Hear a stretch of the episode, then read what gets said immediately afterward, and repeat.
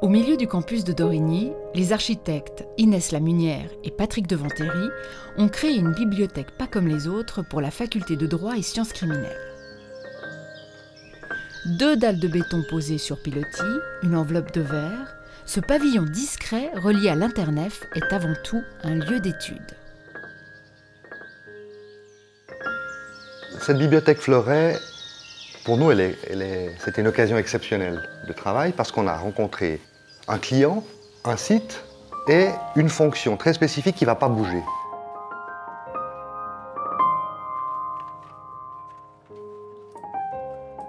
La question de la bibliothèque s'est posée, je crois vraiment dès le premier coup de crayon, en tout cas la première réflexion. Et puis l'autre chose, c'est la question du site, qui, a des caractéristiques particulières.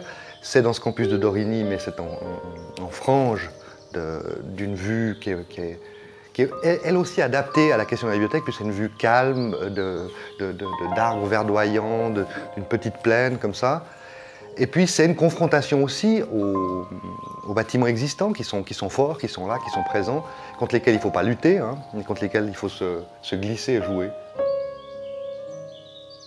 On avait l'impression que ce bâtiment devait être deux dalles en béton.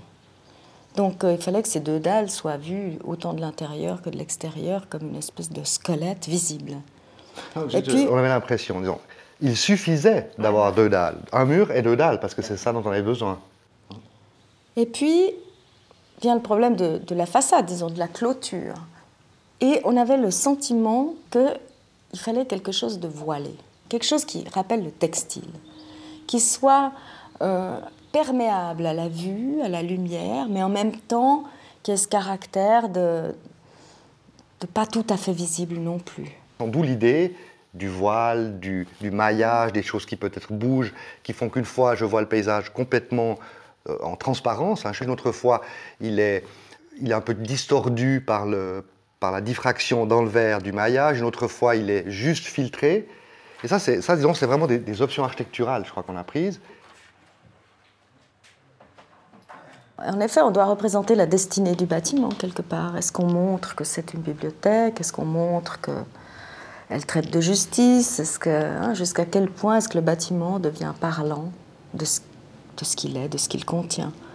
Est-ce qu'on doit toujours éviter les gros symboles ou bien est-ce qu'on peut travailler avec? Et la justice, ben, vous savez qu'un des symboles, c'est la balance, évidemment.